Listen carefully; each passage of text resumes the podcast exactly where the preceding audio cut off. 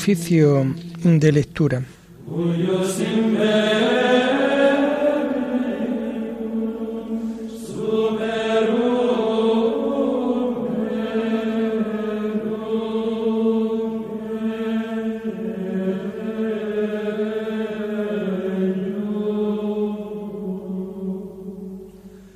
Comenzamos el oficio de lectura de este viernes 19 de mayo del año 2023, viernes de la sexta semana del tiempo de Pascua.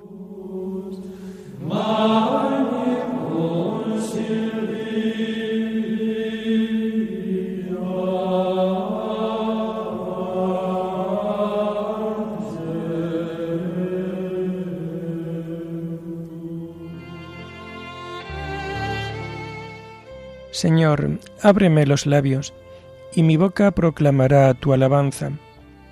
Gloria al Padre y al Hijo y al Espíritu Santo, como era en el principio, ahora y siempre, por los siglos de los siglos. Amén.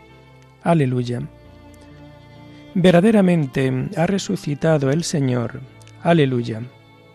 Verdaderamente ha resucitado el Señor. Aleluya. Aclama al Señor tierra entera, servid al Señor con alegría, entrad en su presencia con vítores. Verdaderamente ha resucitado el Señor. Aleluya.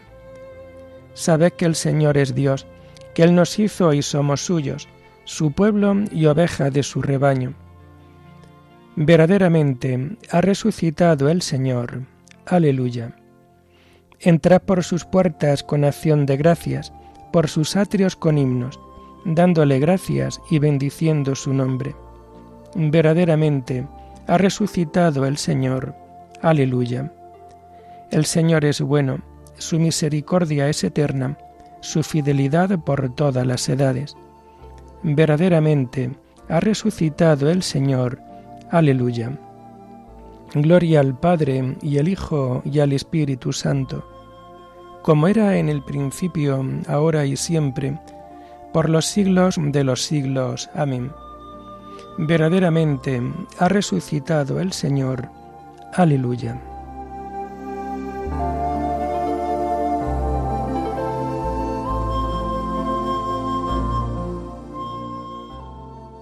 Tomamos el himno primero del oficio de lectura y que vamos a encontrar en las páginas 456 y 457.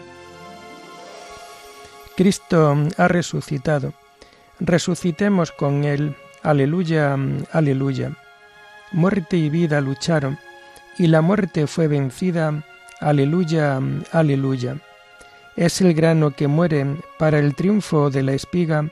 Aleluya, aleluya. Cristo es nuestra esperanza, nuestra paz y nuestra vida. Aleluya, aleluya. Vivamos vida nueva. El bautismo es nuestra Pascua. Aleluya, aleluya. Cristo ha resucitado. Resucitemos con Él. Aleluya, aleluya. Amén.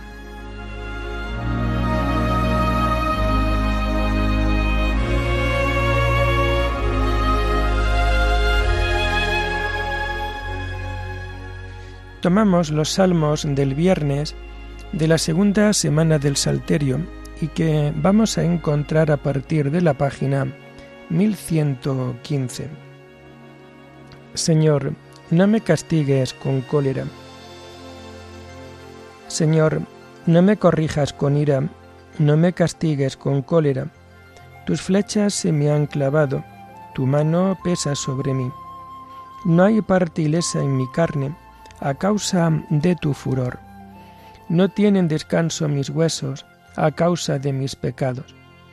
Mis culpas sobrepasan mi cabeza, son un peso superior a mis fuerzas.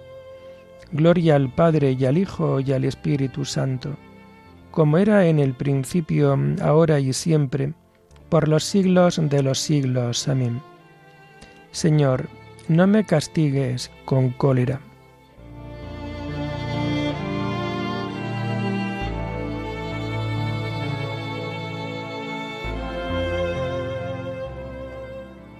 Señor, todas mis ansias están en tu presencia. Aleluya. Mis llagas están podridas y supuran por causa de mi insensatez. Voy encorvado y encogido, todo el día camino sombrío. Tengo la espalda ardiendo, no hay parte ilesa en mi carne. Estoy agotado, deshecho del todo, rujo con más fuerza que un león. Señor mío, Todas mis ansias están en tu presencia. No se te ocultan mis gemidos. Siento palpitar mi corazón. Me abandonan las fuerzas y me faltan hasta la luz de los ojos. Mis amigos y compañeros se alejan de mí.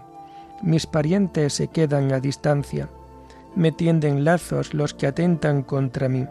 Los que desean mi daño me amenazan de muerte todo el día murmuran traiciones.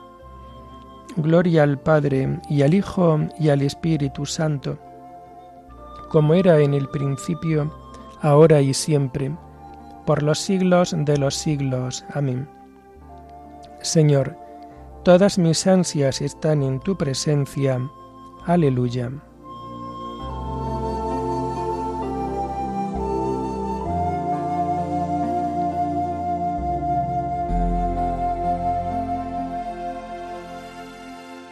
Yo te confieso mi culpa, no me abandones, Señor Dios mío. Aleluya. Pero yo como un sordo no oigo, como un mudo no abro la boca. Soy como uno que no oye y no puede replicar. En ti, Señor, espero, y tú me escucharás, Señor Dios mío. Esto pido, que no se alegren por mi causa, que cuando resbale mi pie, no cante en triunfo. Porque yo estoy a punto de caer, y mi pena no se aparta de mí. Yo confieso mi culpa, me aflige mi pecado. Mis enemigos mortales son poderosos, son muchos los que me aborrecen sin razón, los que me pagan males por bienes, los que me atacan cuando procuro el bien. No me abandones, Señor. Dios mío, no te quedes lejos Ven a prisa a socorrerme, Señor mío, mi salvación. Gloria al Padre y al Hijo y al Espíritu Santo, como era en el principio, ahora y siempre, por los siglos de los siglos. Amén. Yo te confieso mi culpa, no me abandones, Señor Dios mío. Aleluya.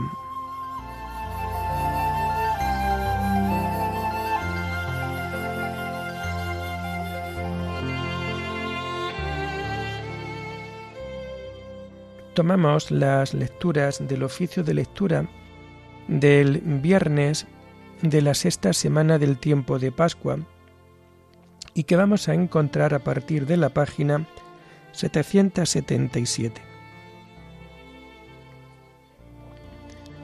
En tu resurrección, oh Cristo, aleluya, se alegran los cielos y la tierra, aleluya. La primera lectura está tomada de la primera carta del apóstol San Juan. El amor a los hermanos. Queridos hermanos, este es el mensaje que habéis oído desde el principio. Que nos amemos unos a otros. No seamos como Caín, que procedía del maligno y asesinó a su hermano. ¿Y por qué lo asesinó? Porque sus obras eran malas, mientras que las de su hermano eran buenas. No sorprenda, hermanos, que el mundo os odie. Nosotros hemos pasado de la muerte a la vida. Lo sabemos porque amamos a los hermanos. El que no ama permanece en la muerte. El que odia a su hermano es un homicida. Y sabéis que ningún homicida lleva en sí vida eterna. En esto hemos conocido el amor, en que Él dio su vida por nosotros. También nosotros debemos dar nuestra vida por los hermanos. Pero si uno tiene de qué vivir y viendo a su hermano en necesidad le cierra sus entrañas, ¿cómo va a estar en él el amor de Dios?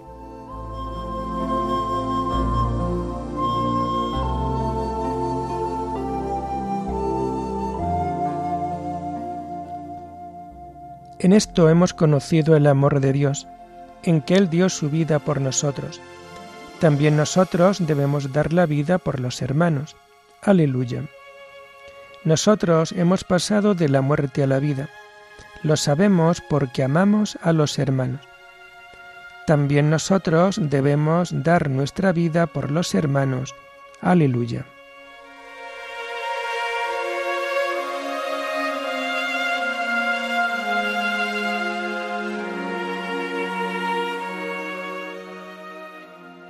La segunda lectura está tomada de los tratados de San Agustín Obispo sobre el Evangelio de San Juan.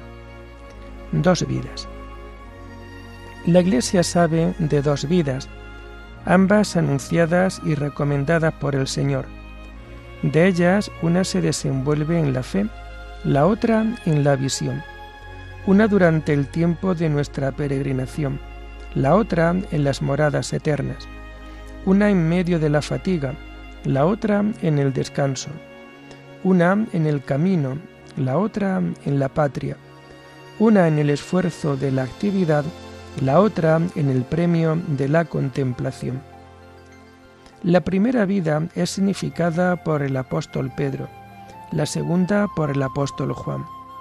La primera se desarrolla toda ella aquí, hasta el fin de este mundo, que es cuando terminará la segunda se inicia oscuramente en este mundo, pero su perfección se aplaza hasta el fin de él, y en el mundo futuro no tendrá fin. Por eso se le dice a Pedro, sígueme. En cambio de Juan se dice, si quiero que se quede hasta que yo venga, a ti que, tú sígueme. Tú sígueme por la imitación en soportar las dificultades de esta vida él que permanezca así hasta mi venida para otorgar mis bienes, lo cual puede explicarse más claramente así. Sígame una actuación perfecta, impregnada del ejemplo de mi pasión, pero la contemplación incubada permanezca así hasta mi venida para perfeccionarla. El seguimiento de Cristo consiste, pues, en una amorosa y perfecta constancia en el sufrimiento, capaz de llegar hasta la muerte. La sabiduría, en cambio, permanecerá así, en estado de perfeccionamiento, hasta que venga Cristo para llevarla a su plenitud. Aquí, en efecto, hemos de tolerar los males de este mundo en el país de los mortales. Allá, en cambio, contemplaremos los bienes del Señor en el país de la vida. Aquellas palabras de Cristo, si quiero que se quede hasta que yo venga, no debemos entenderlas en el sentido de permanecer hasta el fin o de permanecer siempre igual, sino en el sentido de esperar. Pues lo que Juan representa no alcanza ahora su plenitud, sino que la alcanzará con la venida de Cristo. En cambio, lo que representa Pedro, a quien el Señor dijo, tú sígueme, hay que ponerlo ahora por obra, para alcanzar lo que esperamos. Pero nadie separe lo que significan estos dos apóstoles, ya que ambos estaban incluidos en lo que significaba Pedro, y ambos estarían después incluidos en lo que significaba Juan. El seguimiento del uno y la permanencia del otro era un signo. Uno y otro, creyendo, toleraban los males de esta vida presente. Uno y otro, esperando, confiaban en alcanzar los bienes de la vida futura. Y no solo ellos, sino que toda la Santa Iglesia, esposa de Cristo, hace lo mismo luchando con las tentaciones presentes para alcanzar la felicidad futura. Pedro y Juan fueron cada uno figura de cada una de estas dos vidas, pero uno y otro caminaron por la fe en la vida presente. Uno y otro habían de gozar para siempre de la visión en la vida futura. Por esto Pedro, el primero de los apóstoles, recibió la llave del reino de los cielos, con el poder de atar y de desatar los pecados, para que fuese el piloto de todos los santos. unidos inseparablemente al cuerpo de Cristo, en medio de las tempestades de esta vida. Y por esto Juan, el evangelista, se reclinó sobre el pecho de Cristo, para significar el tranquilo puerto de aquella vida arcana. En efecto, no sólo Pedro, sino toda la Iglesia, ata y desata los pecados. Ni fue sólo Juan quien bebió en la fuente del pecho del Señor para enseñarla con su predicación la doctrina acerca de la palabra que existía en el principio y estaba en Dios y era Dios, y además acerca de la divinidad de Cristo y aquellas cosas tan sublimes acerca de la Trinidad y unidad de Dios, verdades todas estas que contemplamos cara a cara en el reino, pero que ahora, hasta que venga el Señor, las tenemos que mirar como en un espejo y oscuramente, sino que el Señor en persona difundió por toda la tierra este mismo Evangelio, para que todos viviesen de él, cada uno según su capacidad.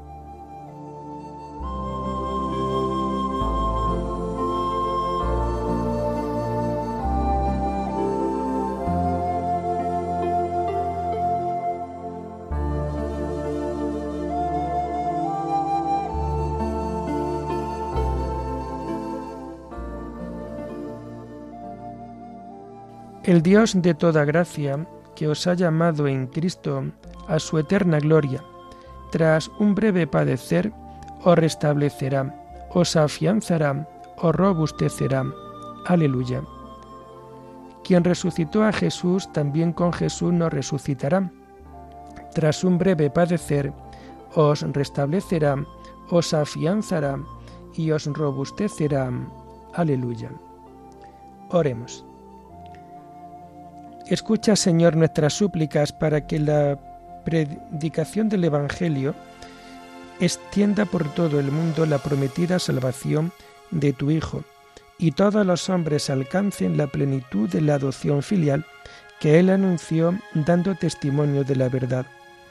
Por nuestro Señor Jesucristo, tu Hijo, que vive y reina contigo en la unidad del Espíritu Santo y es Dios por los siglos de los siglos. Bendigamos al Señor, demos gracias a Dios.